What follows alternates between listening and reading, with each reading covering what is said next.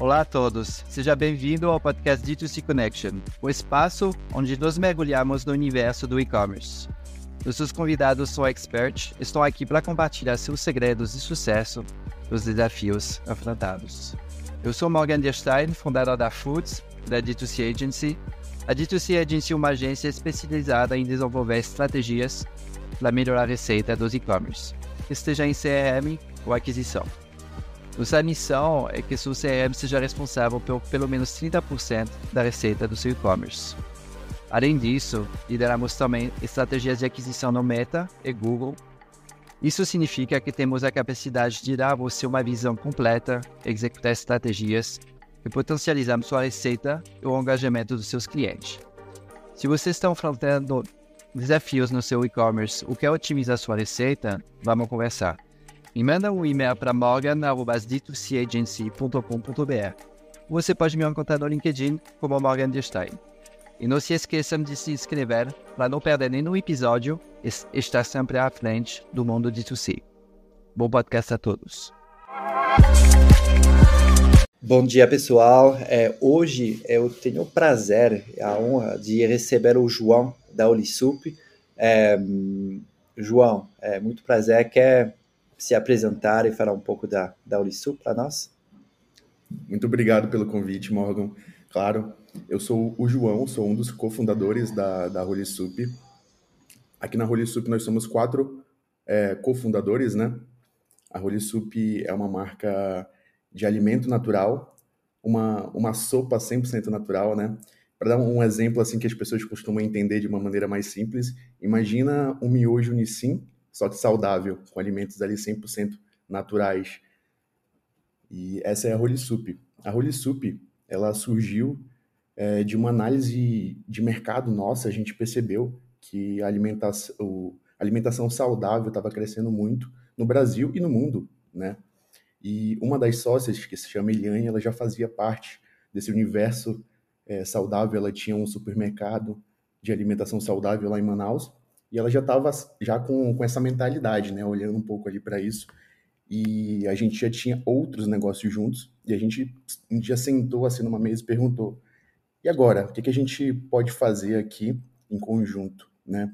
A gente já tinha tocado alguns, alguns outros produtos da, da alimentação, mas nada recorrente. Então a gente esbarrou ali, pô, o que, que a gente pode fazer aqui que, que tenha uma recorrência, seja um, um produto consumível, e aí a gente começou a olhar para o próprio norte. A gente veio do, no, do norte, em Manaus, e lá a gente tem um hábito muito grande de consumir sopa, cara. Lá é quente pra caramba, as pessoas acham que, pô, sopa só se consome no, no frio, e na verdade não é bem assim. Lá, 40 graus e a gente vai para um rodízio de, de sopa, que tem vários tipos de sopa você comer vontade. E a gente parou para pensar e estudar um pouco, pô, sopa é um, é um hábito, né, em muitas regiões no Brasil. A gente começou a se aprofundar um pouco mais no produto, achou uma fábrica que conseguiria produzir, nos atender dentro do Brasil e começou a tocar o barco. E assim surgiu ali a, a Holy Soup, né, cara? A gente começou a produzir ali, pensar no nome. E até um fato curioso, Morgan, que a Holy Soup não começou como Holy Soup, ela começou como Holy Foods no primeiro momento. Então a gente fez ali a Holy Foods é, de uma forma bem arcaica né, e simples. A gente não tinha muita estrutura, não tinha muito budget. É, pensou no nome, fez ali a logo, elaborou uma landing page e, e a carcaça do produto, né, que basicamente era uma, uma solapa que envolvia o, o produto que ficava num saco. E ali a gente é, fez as imagens, né, subiu no site e deu o start. É, deu, deu, um estágio, você comentou para mim, e em março de 2022, é isso? Exato, março, dia 6 de março de 2022 foi quando a gente estava com tudo pronto, fez a primeira campanha. É, a marca é um bebê ainda, né, cara? Tem um pouquinho mais aí de um ano. E Não, é desde lá foi, foi, foi muita história. Não, bacana. Eu, só para, é, antes desse, desse, desse lançamento, é, vocês são quatro sócios então, do, do norte de Manaus, é isso? Sim, exato. E, e, como vocês se conhecem? Cada um tem uma função. É, complementaram? Com, é, como vocês definiram um pouco tá. o, o, é, a função de cada um? Cara, nossa sociedade é um pouco curiosa, porque é basicamente uma família, é uma empresa familiar. E nossas funções são bem, bem complementares, né? Eu vou falar aqui um, por um. No meu caso, eu sou a pessoa que cuida mais ali da, da parte de, de growth, de tecnologia.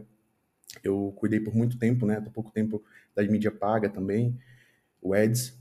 É, a segunda pessoa se chama Maria Eduarda, que é minha esposa.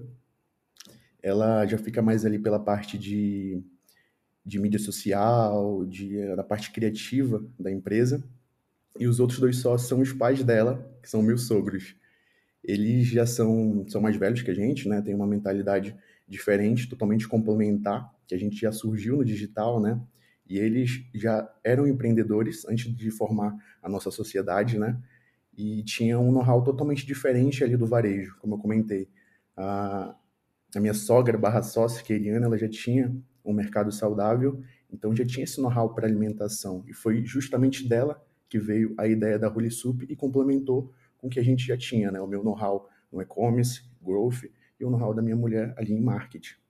E o Fábio também, que é o pai da Eduarda, esposo da Eliane, ele tem um know-how ali de da parte financeira, parte logística, ele que cuida de tudo isso. Então foi muito complementar para a gente, cara. Apesar de inusitado ali no primeiro momento, né? Pô, são meio sogro de família, será que vai dar certo, né? Gera aquele receio, mas tá dando muito certo e o principal ponto que a gente tem a confiança, né, cara? A gente consegue confiar completamente um no outro e tocar o barco. Ah, muito legal. É, é, você faz realmente parte da família agora, né? No, é, que a gente costuma falar que o sócio é, é casamento, então você você casa com, com a família. É um casamento sem sexo, né, cara? É, é. É, exatamente mas muito legal. E então esse outro esse é, esse almoço com a família, onde vocês é, tiveram essa essa ideia de talvez lançar o LeFood, que virou a LeSub depois, é, até o lançamento em março de 2022, quanto tempo mais ou menos é, demorou para colocar a ideia em, na prática? Cara, foram cerca de dois meses, né? A gente é, ali entre o processo de definir qual, era, qual seria ali o produto, que eu acredito que é a base da marca é o produto, né? E depois do que a gente escolheu ali qual produto que a gente iria fazer, a gente começou a produzir ali o nome, a estrutura de landing page, é, ali as produto, né? Foi mais ou menos cerca de dois meses até a gente ter de fato o, o, produto o, pronto em ser de massa. O, o produto virou pronto em, em dois meses, é, eu, eu, parece muito rápido, assim.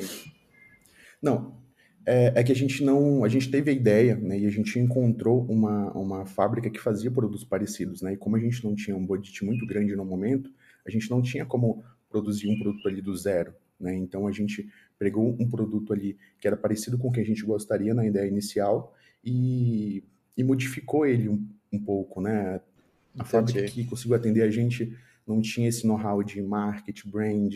Então a gente fez todo esse papel, né, que é o contato que o consumidor tem ali.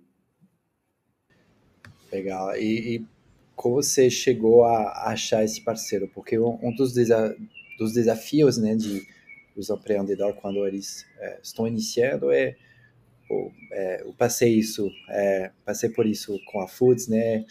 Pô, quem, quem vai ser meu meu parceiro de meu fornecedor principal, é a indústria que eu vou, que eu vou usar e isso é, é meio chave né, para o sucesso da empresa. Como vocês conseguiram avaliar esse parceiro e, e, e escolher ele? Cara, a gente é, foi, foi muito mesmo, mesmo skin the game, né? A gente indo atrás, entrando em contrato, em contato, vendo de que forma aquele parceiro poderia nos atender, se tinha um produto que a gente queria. Então foi, foi mais ou menos isso, a gente filtrando e, e sendo bem sincero contigo, a gente não achou muitos parceiros que conseguissem atender a nossa ideia no momento, né? É, é um pouco difícil você encontrar insumos aqui no Brasil, geralmente são exportados de, importados de fora, né? Então, a gente não tinha ali uma, uma grade muito grande de parceiros, mas a gente conseguiu um que, a gente conseguiu um parceiro que conseguiu atender a gente perfeitamente nesse início, né, da marca. E mas nada assim é, é totalmente definitivo, né? A gente foi ali modificando muita coisa, trocou de parceiro no futuro, mas foi o suficiente para a gente dar o start. Muito legal. E, e, e aí, então vocês basicamente acharam um, um produto parecido e, e um pouco a, é, a, de, enfim, a, a, marca de vocês, tentando ajustar um pouco o produto para vocês e, e lançaram. E, e, e, o, o primeiro ano de receita, enfim, você comentou para comigo antes do, do podcast, mas fiquei super impressionado. É, consegue dividir um pouco de números de receita é, no primeiro ano, enfim, algumas coisas para as pessoas entenderem claro. o, o, tamanho do sucesso que vocês tiveram. Claro. Como eu comentei com você no nosso primeiro ano, né, fechando ali de 6 de março até 6 de março de 2023, a gente fechou ali 21 milhões de faturamento. E confesso que a gente também ficou surpreso, né? Obviamente, quando a gente está fazendo um produto, a gente acredita nele, mas a gente não esperava que fosse tivesse o tamanho o sucesso que teve, né? É, no dia 6 de, de março, quando a gente fez a primeira campanha, foi surreal o feedback. A gente subiu uma subiu ali quatro criativas em forma aberta mesmo, colocou ali 250 reais, que era o limite que a gente tinha naquela conta específica. E desde o primeiro dia, Morgan, a gente teve um feedback muito absurdo do produto. A gente conseguiu, com esses mesmos 250 reais, trazer 99 vendas. Né? No primeiro dia assim, de marca, a gente não tinha muita coisa, não estava com a melhor estrutura. É, sabe, tinha muita coisa ainda para organizar. Não era uma marca grande, estava começando, e mesmo assim a gente teve uma aderência muito, muito boa. E a gente foi dali é, tentando otimizar os gastos, tentando aumentar o investimento, né? E organizando toda a casa, porque, como eu falei, a gente não tinha estrutura para receber aquela quantidade de pessoas. A gente começou, a gente estava em Manaus ainda nessa época, mas o meu sócio, o Fábio, ele é paulista, então a família dele mora em São Paulo e a, a mãe dele tem um, tem um sítio, né, bem grande, que tinha um espaço ali que a gente podia trabalhar. Então, a gente mandava o produto da fábrica para lá, contratou uma pessoa para imprimir as etiquetas, embalar e tudo isso à distância. Né? Começou ali bem tímido, né? até de fato é, a gente se mudar. A gente mudou a empresa depois de, acredito que um mês rodando dessa maneira. A gente mudou a empresa para Santos, alugou uma salinha ali de fato. E que aí começou também a mudança desses dois sócios, né, Eliane e o Fábio, eles mudaram para São Paulo primeiro, porque não tinha como a gente gerenciar um negócio em crescimento dessa maneira à distância, né? Então eles deram esse primeiro passo, foram lá para Santos e começaram a tocar o barco de lá, né? Muito legal. E, e só talvez falar um pouco desses 250 primeiros reais que eu é, gerar 99 vendas. É uma pena que não chegou no, nos 100 vendas, né? É, mas é, no, no, primeiro dia, é, o que, que você acha que foi o é, coisa determinante? Que eu imagino que não é a segmentação ou alguma coisa assim. Que imagino que o, o fato que o, o produto, né? O, a, criativo, o que, que que você acha que foi a coisa que fez que esse, essas campanhas tiveram tanto sucesso? Cara, eu acho que o, o, o maior responsável por esse sucesso em si foi o produto, tá? A gente foi a primeira marca da NVB de sopas saudáveis do Brasil, então não existia esse produto no mercado. Pelo menos não apresentado da maneira que a gente apresentou ali pelo e-commerce, através de um vídeo bem construído e bem apresentado e uma landing page. Né? Eu acredito que o principal foi o produto né? Claro que alinhado ali a, a uma boa estratégia no, no vídeo que você está apresentando e depois uma, uma, uma boa landing page para captar aquela pessoa. A gente já tinha um know-how de outros negócios antes da, da, da Holy Soup, então a gente já tinha uma estrutura, digamos assim, validada, entre aspas, né?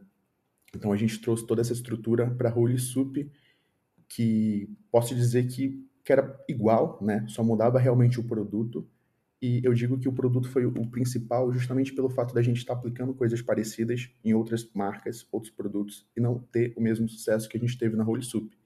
Então, É, acredito que o principal, o principal é o produto, mas claro, você tem que ter um conjunto de coisas alinhadas para você chegar no objetivo que é a conversão. Né? Eu falo muito que a gente precisa é, parecer perfeito, sabe? Na internet a gente não precisa ser, mas a gente precisa parecer.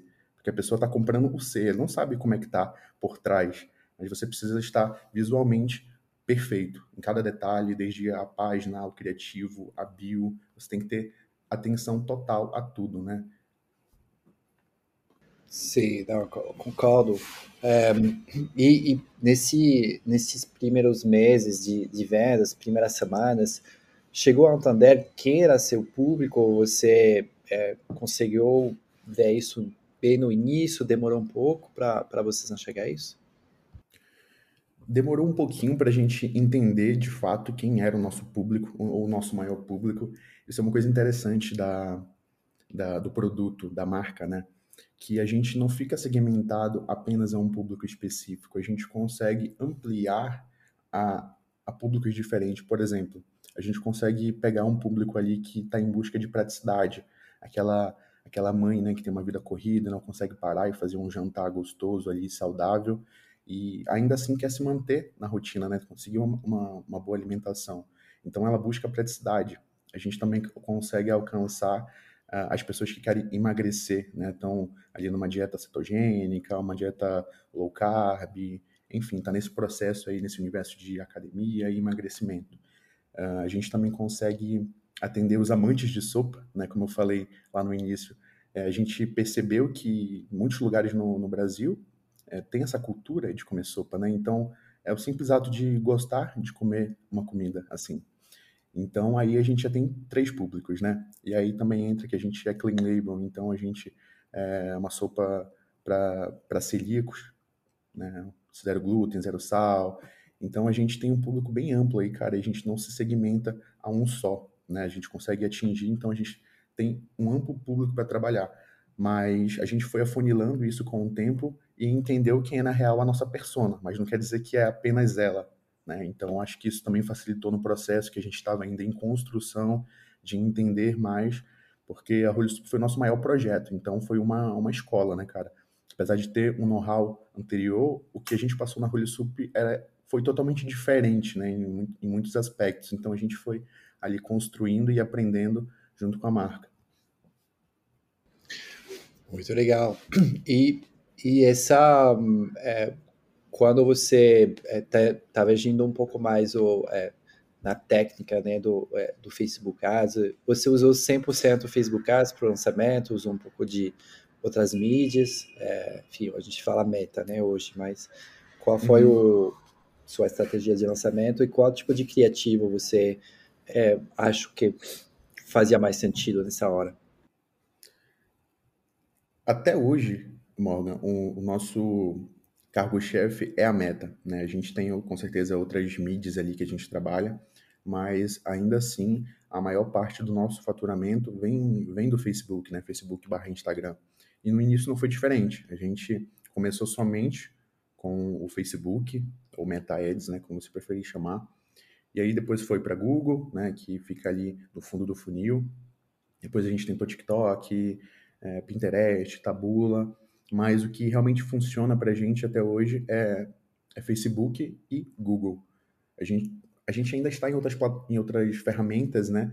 Mas acaba que não tem, tem um papel diferente, não é exatamente conversão, mas é ficar no topo de funil trazendo visibilidade para a marca, porque conversão, tirando esses dois canais, para a gente não rolou. Então, desde o início, 90% foi Meta Ads. Hoje a gente está num processo é, de, de entrar no físico, né? Explorar mais esse lado comercial, mas ainda assim, até hoje, é, a maior parte do nosso faturamento vem da mídia paga, da Meta Ads. Legal. E, e quando você é, fala de, de meta, qual tipo de criativo você usa para campanha aberta? Para quem é, nunca ouviu falar da, da Ulisup, é mais o é, que a gente chama de UTG, de pessoas, sei lá, usando o seu produto, é, é mais um, é, uma imagem colocando os benefícios? É, como você está enxergando é, essa, essa parte de mostrar os benefícios para o cliente. Tá. Estudo de campanha, a gente já testou muita coisa, até porque a gente investe muito mensalmente em ads, né? Então a gente tem um, roj um rojão de tráfego, a gente precisa todo, todo, todo tempo buscando novos criativos, testando uma nova coisa. Mas de tudo que a gente já testou aqui, Morgan, o que funciona de fato é, é um vídeo bem caseiro mesmo.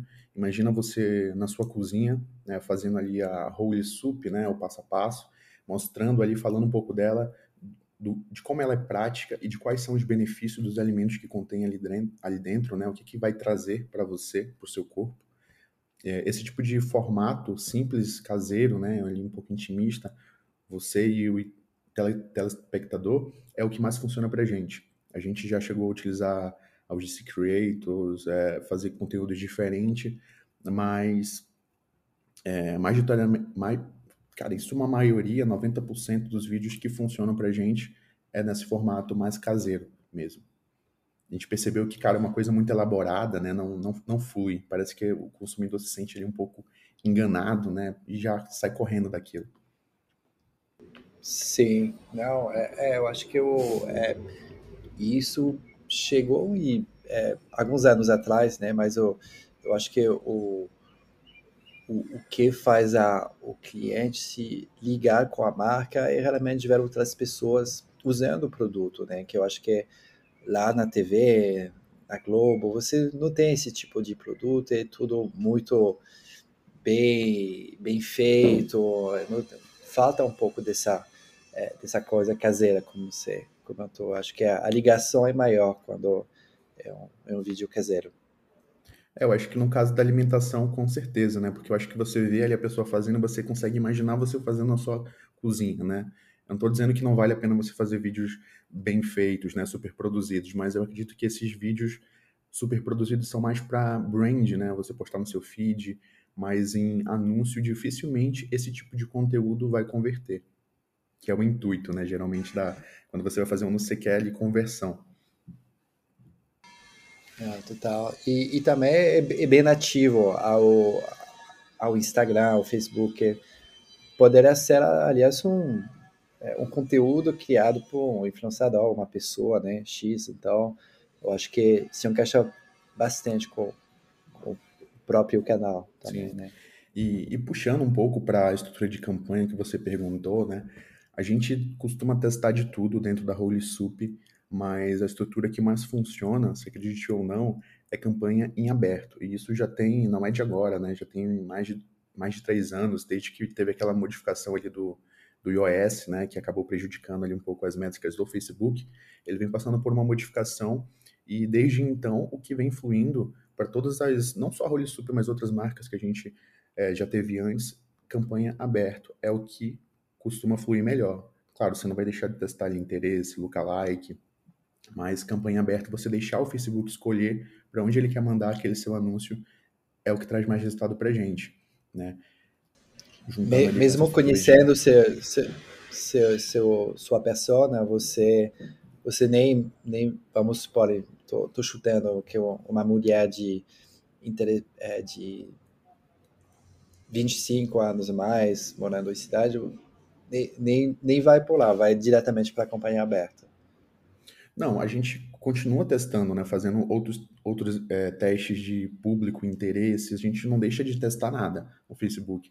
Mas majoritariamente as campanhas que fun mais funcionam para a gente, que a gente consegue colocar mais verbas e duram mais tempo, são campanhas em aberto, onde a gente deixa a ferramenta trabalhar. É curioso, né? Mas a gente não pode ir contra os dados, né? Se está entregando para a gente, a gente não vai remar contra a maré, né?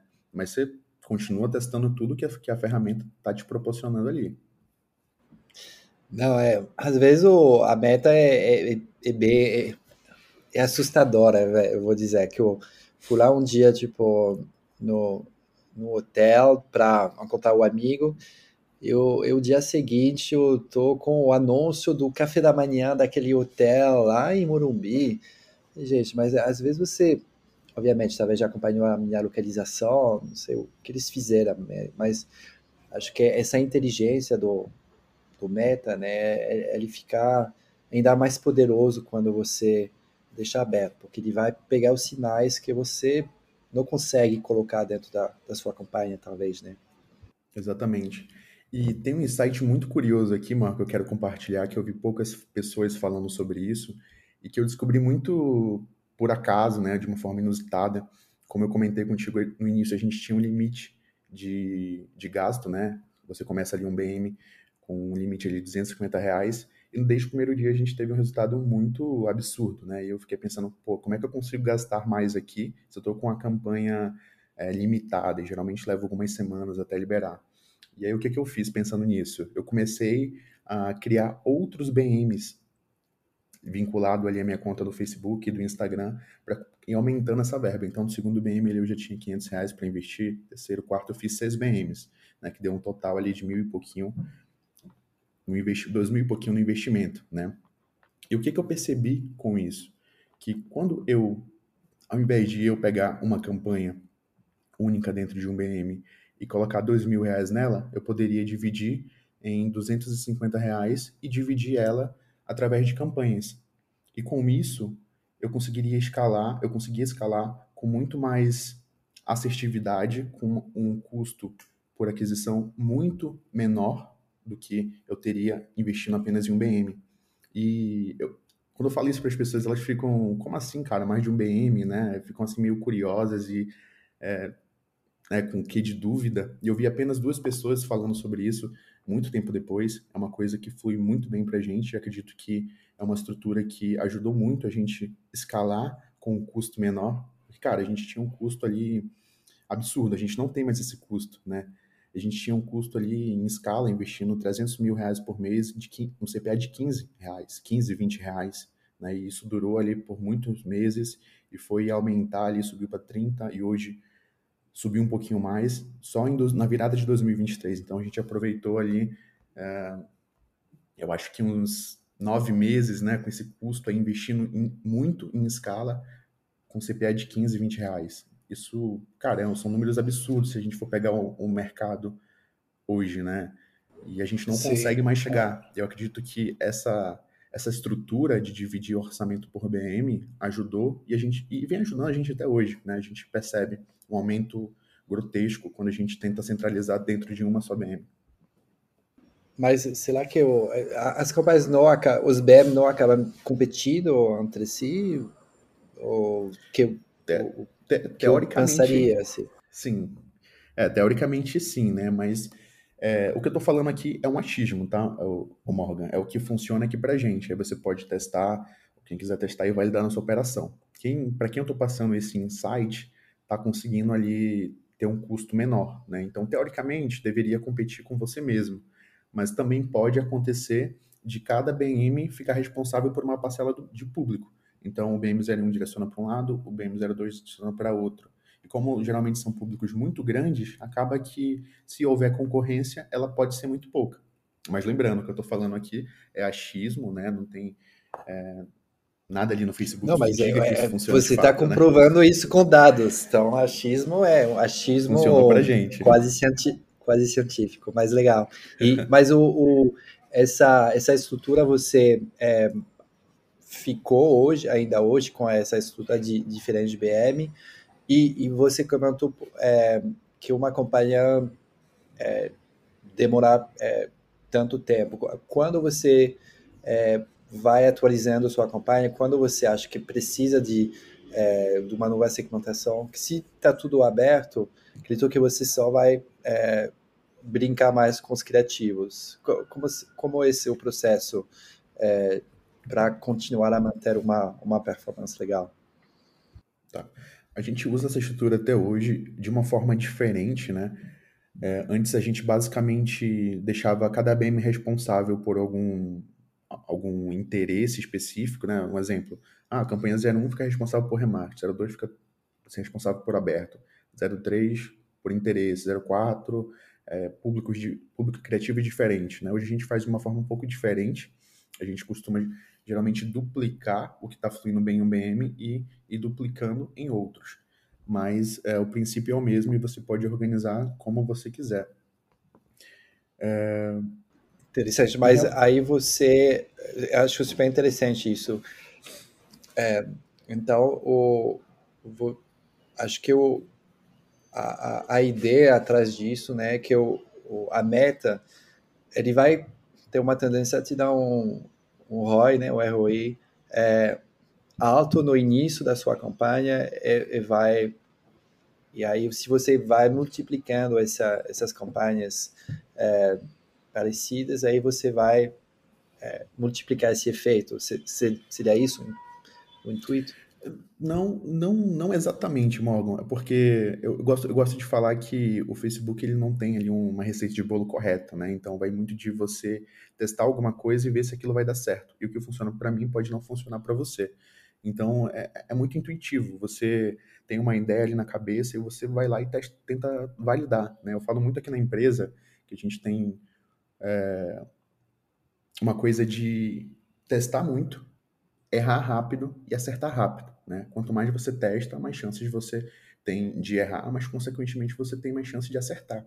E quando a gente está falando ali de uma DNVB, né, uma marca é, digital, a gente precisa ter essa agilidade, né? A gente precisa testar muita coisa rapidamente, errar rapidamente para estar tá acertando rapidamente. Então, eu acho que essa é a pegada, você ter ali mais mais base para testar, né? E é justamente isso que, que ter mais de um BM te dá te dá mais segurança e acaba que, é, em muitos casos, quando você vai subir uma estrutura, a mesma estrutura, imagina assim, abriu, você fez lá na Fudzeu uma, uma estrutura de campanha aberta, você testou em um BM, essa campanha foi horrível, nada deu certo. Você vai pega essa mesma estrutura, testa novamente em outro BM, né, outra base. E, cara, o resultado pode ser totalmente diferente, positivamente ou negativamente. Então, cara, não tem uma, uma receita de bolo, é muito intuitivo. Você tem uma ideia na cabeça, vai lá, testa e aplica. Legal.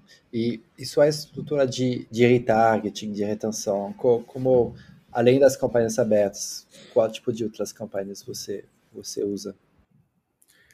Legal, Morgan. Você pegou agora no, numa dor nossa, que seria a retenção, né? Eu vou voltar um pouco aqui, que a gente, como eu falei, a gente teve um feedback muito legal do produto, né? As pessoas estavam gostando muito do produto, falando que é prático, gostoso, mas com o passar do tempo a gente viu que a nossa taxa de, de, de recorrência não estava boa, né? E aí a gente começou a se perguntar por quê.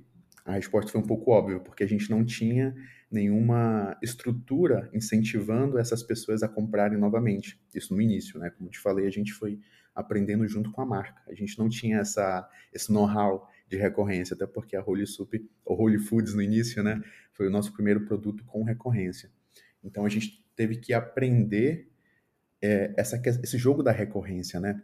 Então, hoje, a gente incentiva essas pessoas, a gente tem um funil de ads, que a gente fica impactando é, as pessoas que já compraram com a gente, com, com uma nova oferta, com um novo produto. A gente lançou aí dois novos produtos e eles são perfeitos para fazer aquela pessoa que já comprou comprar novamente, experimentar um novo sabor. E o que mais traz resultado para a gente hoje é o cashback. A gente, assim que a pessoa faz uma compra, a gente gera automaticamente um cashback, onde ela recebe, recebe esse cashback no WhatsApp e tem um prazo ali de 30 ou 45 dias, a gente muda de vez em quando, para fazer uma nova compra. Isso costuma ser muito muito assertivo, porque a gente manda uma mensagem antes de expirar. Então a pessoa, se eu tenho aqui um, sei 50 reais, um cupom de 50 reais aqui para gastar, eu preciso usar isso. E se ela não usa, ela pode mandar para uma outra pessoa. Pô, gostei dessa sopa, você não quer usar esse, esse cashback aqui? Então, é o que mais tem feito a nossa recorrência aumentar, tem sido esses cashback, esse incentivo que a gente não tinha no início. Por isso que a nossa recorrência estava tava tão baixa, né? E a gente começou a dar mais atenção. E hoje aqui dentro da Rolisup está virando um setor, né? Porque a gente tem que, cara, muito cliente passou pela, pela gente e a gente não estava conquistando esses clientes. Então, basicamente, a gente estava é, investindo, fazendo com que ele fizesse a primeira compra, mas depois. E quando você está jogando o jogo da Qual ferramenta vocês, vocês estão usando, tá usando alguma ferramenta para esse caso? Sim, sim, a gente está usando atualmente a Zop, Z-O-P-P-Y. É, é, bem legal. E até me perdi um pouco do que estava falando. E, e, e, e qual, como é, é tem, é, talvez não, não, não, sei se como você pode compartilhar isso, mas é, de quanto aumentou essa retenção, só para ter uma ideia de, é, do impacto e, E, e por que o cashback é, como se diferencia um cashback com é, o cupom de desconto que ele pode usar também? É, como você enxerga essas diferenças também? Tá. Morgan, hoje a nossa recorrência, ela não tá o ideal, eu não posso compartilhar números aqui contigo de quanto ela tá, mas ela mais que duplicou desde que a gente começou a fazer essas ações. E em relação ao cupom em cashback, é porque hoje a gente utiliza a YAMP, então a gente acaba que fica um pouco limitado ali no que a gente pode fazer. Né? Então, para gerar esse cashback, a gente gera um cupom com o valor do cashback. Então, ela, só, ela usa esse cashback em forma de cupom. Então, ela entra lá no site, vai no checkout e aplica o cupom, ela vai ter ali aquele valor. Ela não, não consegue ter o cashback e utilizar outro cupom, por exemplo. Mas é, é um cashback, um cupom de cashback personalizado para essa pessoa. Exato. É, que, que tem uma integração com a Yamp, então. Isso, tudo funciona, funciona de forma automatizada. A pessoa realizou uma compra aprovada, ela recebe ali quase no mesmo instante uma mensagem no WhatsApp com aquele cupom dizendo o valor, o mínimo que ela tem que comprar e até quando ela tem que comprar. E alguns dias antes a gente relembra novamente com uma mensagem no WhatsApp que aquele cupom está prestes a expirar. Muito legal.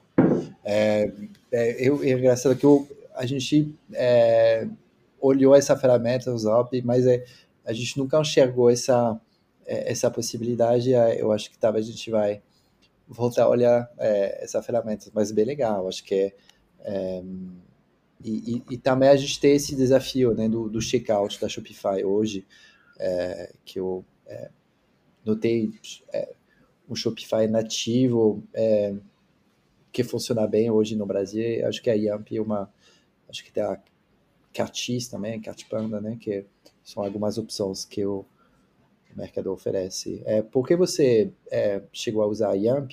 É, a gente usa a Yamp, mas queria saber sua...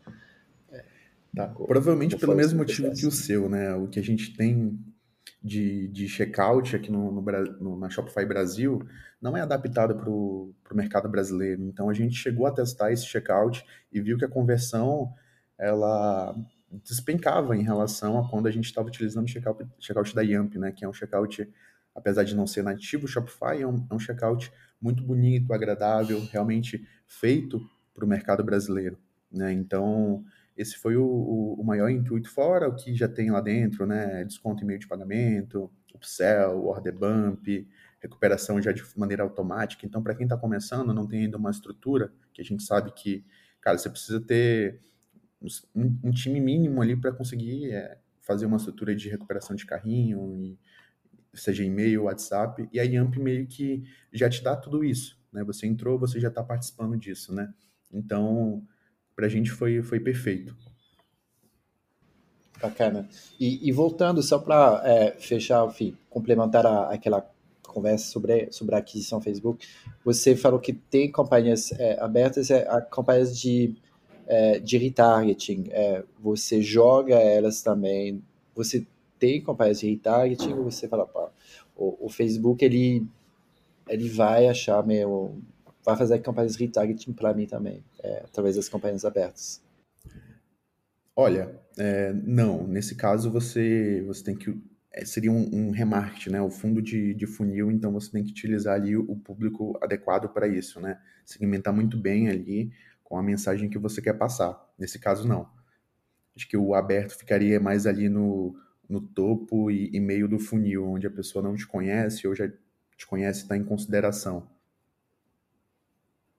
Ah, legal. E você usa outros tipos de, de campanha é, embaixo desse funil é, de campanhas abertas, além do, do remarketing? Você fala estrutura geral de campanha? Isso. Sim, sim, a gente costuma, como eu já falei anteriormente, a gente costuma utilizar tudo que o Facebook tem a oferecer, né? É, o aberto seria só um cargo-chefe, mas a gente tem que utilizar tudo, seja campanha ali aberta, interesse, lookalike, remarket.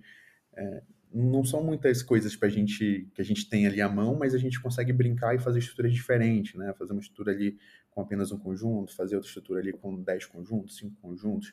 E aí a gente vai vendo ali como está sendo o resultado. Como, como eu, eu, falei, não tem receita de bolo. A gente Sim. realmente está tá ali validando esse teste, errando e acertando. E sempre errar, é, errar rápido para acertar rápido. Eu acredito que essa é a jogada. Eu vejo que muita gente tem, tem um pouco de receio de investir, né? Até pessoas que eu conheço, assim, próximas a mim, que tem um, uma marca ali que já está vendendo, tem um produto interessante, mas gera aquele receio, pô, vou colocar, sei lá, 10 mil aqui no, no Facebook diário, muita grana, mas não pensa no resultado que aquilo pode trazer, né? E, e, eu sou um cara que toma risco, eu não tenho esse medo. Eu vou lá, meto a cara, vi que não deu certo, refaço, tento novamente, e nessa pegada assim, agressiva mesmo. Não, muito legal. É, acho que eu. É, é, a gente usa na, na acho que é um negócio que talvez, não sei se vocês estão usando, mas é, tem, tem um CRM que vocês estão usando, ou, ou tem, é, que faz os disparos de e-mail, de e-mail qual, qual, é a tecnologia que tem, tem uma ferramenta que vocês estão usando? Hoje o nosso CRM é dentro da Zop também. Eles têm um, uma matriz lá dentro que eles pegam toda a sua base e ca categorizam como está aquele cliente, se é um cliente que você não pode perder, ele está fidelizado, ele já invernou, não compra há muito tempo. Então a gente está gerenciando tudo lá dentro.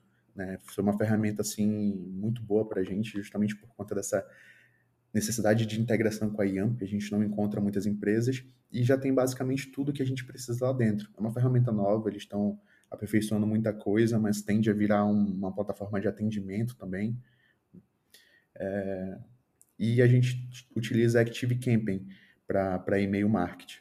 Atualmente a gente tenta enxugar ao máximo, né? A gente sabe que custo de ferramenta é, bem alto, então se você for manter um monte de ferramenta ali no final, é, não é tão vantajoso, então a gente tenta enxugar bastante.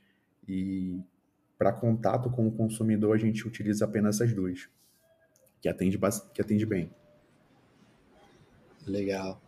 É, não, muito, muito bacana. E, então, o, hoje, o, quando você é, enxerga que tem é, seu CPL montando na, na, sua campanha, quais são. É, o que, que você está. Imagino que está testando a, a, os públicos, né? Mas é, como você vai fazer esse jogo de, de, de teste criativo, é, de renovação de criativo? Como você está enxergando isso? Legal. Você pegou num, num, ponto interessante que é justamente o que a gente está passando aqui, né? Eu comentei que conforme o tempo vai passando, o custo veio aumentando, não, não só para a gente, eu acredito que para você também, né? De modo geral, a gente está tendo que lidar com esse, esse aumento no custo das campanhas e a gente começou a, a se perguntar o que, que a gente poderia fazer. E a gente já chegou a testar de tudo, cara, de tudo. É, tanto em relação a criativo, estrutura de campanha, e não e nada assim trouxe um, um, uma melhora de fato relevante, né? E a gente começou a perceber que, que na verdade, não, não, não era em relação às campanhas ou à estrutura que a gente estava fazendo aos criativos. Na verdade, é uma tendência de mercado que está acontecendo aqui no Brasil, já aconteceu anos atrás nos Estados Unidos, e a gente tende a caminhar para isso. E a gente começou a olhar mais para os lados do que para as campanhas em si. A gente começou a olhar para outras ferramentas que, que a gente pudesse também fazer anúncios ou outros mercados que a gente pudesse colocar Rolisup como comercial, que a gente ainda é fraco, mas a gente está colocando bastante tempo e energia nisso para estar tá presente no físico, ou marketplace de alimentos saudáveis. Então a gente começou a olhar mais para os lados e deixou de olhar um pouco mais para as campanhas, porque a gente viu que não era exatamente o que a gente estava fazendo, mas era é, o mercado né? É uma coisa que estava acontecendo com o mercado e não a gente. Sim, é, e, também eu acho que eu, é, tem um momento que eu é, tem uma certa quantidade de pessoa no Brasil, né? E, e eu acho que em algum momento você vai é, conseguir converter todas as pessoas que vão converter de uma forma fácil, né? E tipo vai é, tentando converter mais pessoas que talvez custa mais para realmente converter e, e aí acho que é, é, bom ter essa troca de canal, buscar em outros canais. Sim. Acho que o offline, né, para toda a DNVB, acho que é, é um assunto importante hoje. Um, então, é, acho que faz, faz bastante sentido. Um, mas o só talvez voltando e, e fechando esse assunto, se é, você, se você está vendo que ter um criativo que não está funcionando mais, como você primeiro é, decide com o criativo não está funcionando mais e como você decide qual outro tipo de criativo vai é, você vai testar. Tá. Antes da gente matar de vez um criativo, a gente costuma testar ele ele em outra estrutura, porque é totalmente normal. Um criativo que vendeu bem, em algum momento ele vai parar de vender. A gente fala que que ele fica saturado, né? Ele já alcançou e fez tudo que ele poderia fazer, né? Então, quando chega nesse momento e não deu certo de nenhuma forma que a gente testou, é hora de trocar. Então, a gente tem aqui um, um time de, de vídeo e foto, né? Que a cada dois meses, né? Ou às vezes até um pouquinho antes, se tiver ali alguma sazonalidade, a gente está produzindo novos conteúdos e trocando esses conteúdos. Porque é normal, é, é um jogo até que a gente demorou um pouco ali para pegar a mão, que que é isso, você sobe anúncio, depois de dois, três meses esse anúncio não está mais, não tá mais funcionando. Então você precisa de, de um time, de uma equipe ali, sempre produzindo novos conteúdos para você estar tá sempre subindo, né? E é basicamente isso. Morreu, sobe outro. É, é, é uma coisa infinita. Você tem que estar tá sempre em busca de um novo conteúdo, um novo assunto. E você fica, meu Deus, já falei sobre isso, e agora? O que, eu posso falar? E tem que ter bastante criatividade para você estar tá sempre com alguma coisa ali para fazer. Ah, legal. E, e, essa criatividade, ela vem do seu equipe que vai lá buscar inspiração, vai falar com o influenciador, que com, é, onde você busca essa criatividade no dia a dia? Bom, eu como eu cuidei por, por muito tempo, né? Eu, eu larguei essa função de estar de, de tá fazendo a nossa mídia paga tem três meses apenas. Queria ter largado antes, mas a gente é, existe uma dificuldade de encontrar ali bons gestores que conseguia se manter ali ou melhorar o que a gente tinha na nossa conta. E então eu faço isso até hoje, né? Eu fico às vezes vendo algum anúncio ali que eu achei interessante que dá para a gente se inspirar ou dá para a gente colocar no nosso cenário, mas a gente tem, né, um time de marketing que cuida disso, né? Fica responsável justamente por essa parte de que conteúdo que a gente vai fazer, né? Qual qual é a ideia? Depois que a gente tem essa ideia, esse conteúdo pronto, a gente passa para nossa redatora que produz ali todo, toda, toda a cena, todo, todo o texto de fato, e logo depois passa, seja para o GC Creator, ou, para a nossa Filmmake, que produziu o vídeo, ou até para uma das sócias que produziu os primeiros vídeos caseiros que eu te falei, também ela faz alguns de vez em quando, mas a gente tem todo um, um time aqui, porque é necessário, a gente precisa dessa rapidez e, e de tempo em tempo a gente precisa de algo novo. Né? Então a gente já tem todo um time aqui dentro focado nisso. Bacana. E é que eu, é um assunto, eu também, pessoalmente, eu, eu toco né, as, as campanhas de, de aquisição. É, é difícil né, de, de largar esse, essa paz, de, de confiar que eu, eu, quando você sabe que seu canal de aquisição principal, é, você tem que confiar muito na pessoa para, obviamente, você pode acompanhar o trabalho né, diariamente, mas é difícil largar. Como você é, primeiro é, achou essa pessoa, enfim, qual é, foi seu processo para achar essa pessoa é, e como você vem trabalhando com, com ela, você tem uma total confiança nela ou como você trabalhar com ela no dia a dia? Tá. Realmente, é, é, é, o seu core, né? Você depende disso e você não pode deixar na mão de qualquer pessoa. E se aquilo ali cair, né? Basicamente impacta toda a empresa ali, todo o faturamento. E enfim, é uma cagada, né, cara? A gente já tem, acho que desde que a gente começou a Rolisup, até antes, a gente tentava passar essa função para outra pessoa e chegou a fechar, se não me engano, com, com duas ou três agências, ficava mais ou menos ali um a dois meses e via que aquela agência não estava dando a atenção que a conta precisava, né? Justamente pelo fato da gente investir muita grana. A gente chegou a investir aí de 300 a 700 mil reais no mês né? Então você tem que ficar ali todo dia, praticamente a cada duas horas, olhando como é que estão as campanhas, né? Porque se você deixar uma campanha ali que está ruim rolando, acaba que sua margem no final do dia ela é comida por aquela campanha. Então não pode. E a gente teve muitas experiências ruins com, com, com a agência, até que eu conheci essa agência, né? Na verdade, é uma agência, mas é uma coisa um pouco menor. Ele não tem muitos clientes. Eu conheci esse, essa pessoa num evento. Acabou que a gente conversando ali sobre, sobre tráfego. A gente deu um match assim em relação à pessoa, né? Eu gostei da, da pessoa, do jeito que ela pensava e lidava. Muito parecido com a minha cabeça. Já deu um fit ali. Mas na época ela estava trabalhando com uma outra marca grande, né? E a gente não teve contato ali, mas sem interesse nenhum comercial. Eu ainda estava tocando barco até que ele saiu dessa empresa, voltou para a agência dele. E aí eu cheguei a trocar uma ideia com ele, falei, cara, tô com esse problema aqui, eu preciso focar em outras coisas, não posso ficar tocando aqui as campanhas e eu também não estou dando a atenção que a campanha merece, porque eu sempre tive outras atividades além de gerenciar o nosso core. E a gente resolveu testar, né? Eles estão com a gente aí fez três meses e está indo tudo bem. Até então foi a melhor agência que a gente trabalhou não foi fácil achar, mas não é impossível, né? E é uma coisa assim que eu precisava terceirizar, porque tinha outras questões na empresa que estavam precisando de mais atenção, como a recorrência, por exemplo, né? E tá dando certo até então. Legal. E só, talvez para quem está é, tá na dúvida se precisa internalizar, externalizar, e como funciona, né, com, com agências, tem algumas agências que é, vão cobrar um, uma porcentagem da verba investida, tem outras que vão fazer um FII mensal. É, tem alguma opinião sobre isso? Geralmente as agências cobram uma mensalidade e mais um FII sobre o investimento, né? O que é um pouco custoso, mas eu já trabalhei com uma agência que cobrava apenas um, um valor mensal e foi a pior agência que a gente trabalhou. Então precisa sim ter um FII ali que é uma coisa de ganha-ganha, né? Então se você está ganhando, a agência também está ganhando e não só você. Né? Então, acho que faz total sentido é, eles cobrarem um FII para estar tá gerindo aquilo.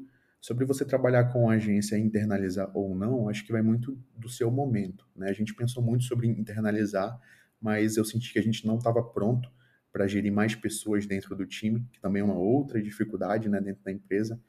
E a gente preferiu é, trabalhar com uma agência. Só que no caso dessa agência que eu escolhi, era justamente porque ela não tinha muitos clientes, porque quando você vai trabalhar com uma agência, ela tem você, não tem só você, ela tem você e mais 5, 10 clientes. Então a atenção dela fica ali um pouco dividida, né? E dependendo de como é o seu negócio, requer um pouco de atenção, que era o caso do nosso. Então, o fato dele não ter muitos clientes e já saber a atenção que a nossa conta precisava por já ter trabalhado com uma conta que investia parecido com o nosso investimento mensal, ele já sabia o que atenção que ele precisaria dar para a gente, né? Diferente de uma outra agência que queria entrar uma vez na semana para ver como é que estavam as campanhas, as campanhas ali ficando cada vez pior, cada vez pior, e a pessoa não te respondia, né? Então você passa por vários tipos de situação assim que não é tão agradável. Então é você dá, dá match fit de pessoas, né? Quem é que está gerando sua conta? Você gostou dela? Você acha que ela é uma pessoa responsável para estar tá tomando conta do seu core, né? Tem que ter existe toda uma preocupação ali. Muito legal. É, e, e você, quando você começa a trabalhar com uma agência, acho que é um assunto muito legal que eu até eu, é, eu queria dar esse passo, mas é, é, é às vezes, enfim, mas o, o como você está enxergando é, a performance? Você, tinha, você já alinha um, um, é, uma meta de, de CPA com ela, ou você fala, olha, até essa verba, tentar fazer o melhor do que você é, que você consegue fazer com essa verba. Co como é esse papo inicial antes de começar esse trabalho? Tá. A gente seguia aqui principalmente pelo nosso CPA limite, né? A gente tem um CPA é, ideal, um CPA aceitável e um CPA limite, né? Então a gente trabalha ali no CPA limite. A gente não tem, a gente coloca um budget mensal, mas não quer dizer que a gente tem que seguir ele, porque em muitos momentos a gente pode extrapolar ele, mas depende muito se aquele momento ali tá bom para a gente colocar mais grana. A gente coloca limite, mas não tem exatamente um limite, né? Se a gente vê que tá bom, a gente vai colocar, do, dobrar o limite que a gente colocou, o que for. Depende muito do momento. A gente vai seguindo mais pelo CPA, que é o que interessa ali pra gente. Não pode extrapolar, porque senão come o nosso lucro e acaba que a gente fica ali no zero a zero ou até no prejuízo naquele dia. E a gente não pode deixar isso acontecer. Então a gente sempre seguia pelo CPA que a gente quer. Tá? E, e esse, é, você, esse FII acima do. É, é, esse FII, essa porcentagem acima da verba, ter um FII mensal, você acha que eu, às vezes tem, tem marcas que falam, olha, é, acho que faz sentido te dar um FII acima do, da performance, né? O, o que você vai entregar para a gente. Outras é acima da verba que você vai gastar. Como você está enxergando o que, o que é justo, o mais simples de operar?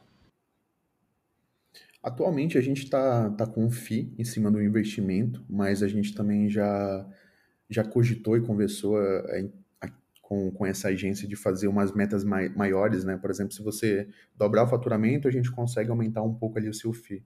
Eu acho que vai muito da conversa, que, da abertura que você tem ali com a pessoa, como você quer interagir com ela, né? Então, acho que fica muito a, a critério dos dois. Mas atualmente a gente está trabalhando ali com, com um FII por, por investimento, por, pelo valor que eles investem. Muito legal. E, e, e o Lissup, voltando talvez um, um, acho que a gente cobrou bastante a parte de aquisição, acho que é, é, enfim, é, é super legal, enfim, todos os feedback, que, que, tudo os ensinamentos, os aprendizados que você está passando. É, como você está enxergando a, a Ulisup a, nos dois, três, cinco próximos anos? Você acha que é, você falou que tem outros projetos, outras coisas que você está tocando do lado. É, conta para mim como o que o João está sonhando é, é, à noite. Legal. Antes de, de, responder essa pergunta, eu queria só fechar o que eu falei da, da Holy Foods, né? É, a gente mudou o nome de Holy Foods para Holy Soup, não porque a gente gostaria, né? Mas ali no início da marca, quando a gente estava mais ou menos ali com uns quatro meses, né? Tava ali 70 mil seguidores, a gente recebeu um extrajudicial do iFood, né, que estava questionando o, o food, né? Não tinha ali muita semelhança, ao meu ver, mas ainda assim eles estavam ali questionando e aí a gente bateu um, um papo interno. E agora, o que, que a gente faz? A gente é, deixa rolar ou a gente muda aqui para não ter problema, né? A gente estava ali no início da empresa e ficou com um pouco de receio. Afinal, o iFood é, é um monstro, né? Gigantesco que a gente um peixinho pequeno ali que estava começando a sua jornada e a gente optou por trocar o nome da marca por conta disso, por receio de acontecer um problema futuro, a gente estar maior e ter que fazer aquilo no futuro, né? Então, para antecipar qualquer problema que a gente fosse ter, a gente preferiu já mudar o nome de Holy Foods para Holy Soup e nichar totalmente é, em sopas, né? Que não era a ideia inicial, nichar totalmente sopa. A gente gostaria de abrir um pouco, né, para outros produtos, que linka um pouco aí com o que você me perguntou. E para os próximos anos, com a Holy Soup, né, que é nosso principal case até é, agora. Só uma parantese que eu, eu, eu tenho a Foods, né, mas não recebi nenhuma é, que eu poderia ter recebido também esse, essa notificação da, da iFood e não recebi. Mas é, eu acho que no final, nem sei, você acha que foi uma, uma, uma coisa boa? Porque acaba que você, com o Olisup, consegue ter uma marca que identificar muito bem né, o, o, produto de vocês, mesmo que acaba se restringindo um pouco. O que, que, que, você acha? Você acha que foi positivo ou, ou vai, vai ser negativo para o futuro? De modo geral, eu considero que foi uma mudança positiva. A gente conseguiu é, direcionar mais aquela marca para um público específico, né, nichado para sopa. Mas por outro lado, a gente perdeu um pouco ali o nome genérico, onde a gente poderia inserir outros produtos. Mas acabou mudando ali um pouco os nossos planos, né? A gente continuou com o plano de aumentar nossa linha. A gente pretende criar um, um ecossistema de produtos saudáveis, naturais e práticos, desmitificando essa questão de que você precisa é, comer mal ou comer algo que não é gostoso para comer de forma saudável. Então a gente pretende desmitificar, criar um ecossistema realmente, começando com o Holy Soup. A gente criou uma outra marca que não está tocando ainda 100%, mas que está servindo como upsell, um upsell que é a Holy Spice. Se fosse Holy Soup, Holy Foods, a gente poderia estar inserindo ela dentro da Holy Foods, mas como agora é Holy Soup, não faz sentido colocar. E aí entra com a, a nossa ideia futura, que é justamente criar esse ecossistema é, dentro do Holy Group, né? A gente vai sempre puxar o Holy alguma coisa. Por exemplo, agora Holy Spice, né? Tempero. Então a gente vai criar uma marca de tempero. No futuro a gente já tem outros planos de marcas seguindo sempre essa linha saudável, mas outros produtos, né? Quem sabe Holy Pet, Holy Baby, algo nesse sentido, te dando exemplos aqui, tá bom? Então, de modo geral, eu acho que a decisão foi boa, apesar de ter um ônus, e vai encaminhar para esse ecossistema, né? A RollSup a gente pretende estar tá expandindo cada vez mais, né? entrando no físico, é uma coisa nova para a gente, a gente está aprendendo esse jogo do físico, que até então nossa marca era 100% digital, e a gente está entrando agora nos pontos físicos, não tem uma presença muito grande, mas é onde a gente acha que vai ter a maior parte do nosso crescimento é no ponto físico. A gente vê aí marcas como a Caffeine Arm, Bold, que são marcas aí no segmento que 80% do faturamento delas vem do físico e não do, do online, né? São marcas que já faturam 200 milhões por ano. Então, a gente espera que no físico a gente encontre ali a mina de ouro. E pensando um pouco mais a longo prazo, a gente quer expandir aí a nível global, entrar aí nos Estados Unidos, na Europa. A gente gosta do no nosso nome, que é um nome gringo, né? Um nome genérico, já Holy Soup, já... Pô, todo mundo vai entender o que quer dizer. Então, facilita um pouco nesse sentido. E com a Holy Soup é isso. Depois entra a Holy Group, né, que a gente quer aí criar cada vez mais marcas dentro do nosso ecossistema, fazer um ecossistema ali parecido com a Amazon ou a Apple. A gente vê muito isso no mercado americano, né, que a empresa tem ali um produto que atrai as pessoas, cativa, né, as pessoas pela marca, mas não fica só por aí. Você começa a criar um ecossistema para envolver toda a vida daquela pessoa dentro da sua empresa, dentro do seu ecossistema. E é isso que a gente quer criar com a Holy Group pensando mais a longo prazo do que a Holy Sup, né? São planos ali conjuntos, mas um pouco diferentes. Muito legal, é, muito legal, João. É, e imagino que você é, hoje nem, nem, estou buscando investidor, acho que a, a marca é, ficou todo com crescimento orgânico.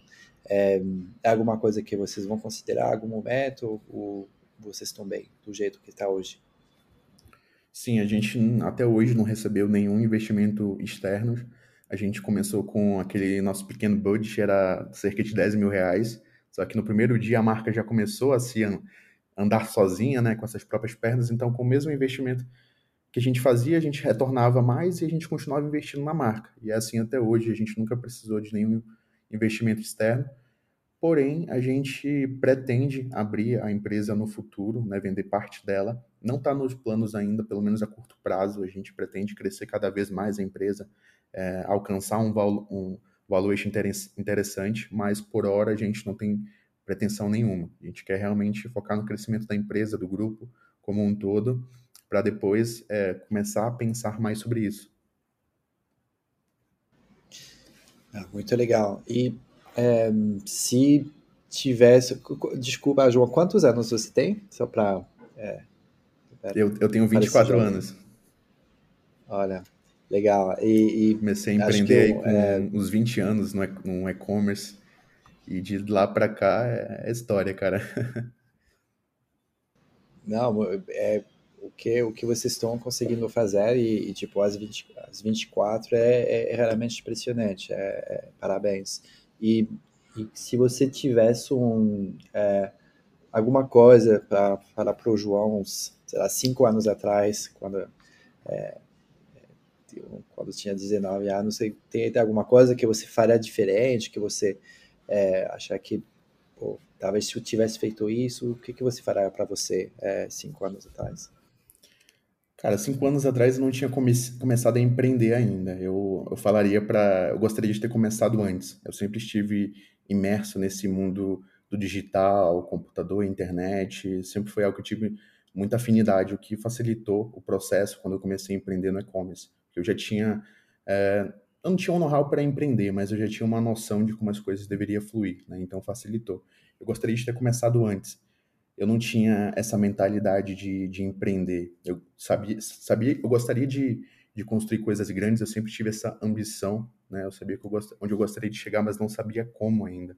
Estava muito imerso ainda naquela questão de, de faculdade. cheguei a fazer medicina, por exemplo, ali nos meus 18, 19 anos, mas percebi que não era o que eu gostaria, né? Mas eu via a medicina como a única faculdade que poderia trazer o retorno financeiro que eu gostaria, para dar a vida que eu gostaria. Né? Então eu gostaria de ter começado antes nesse universo. E, e cara, eu completaria para o João, é, para ele ter um pouco mais de paciência, porque eu sou um cara muito digamos assim, agoniado, né, imediatista, eu quero as coisas para ontem, o que é um ponto forte, mas pode ser um ponto negativo dependendo do cenário.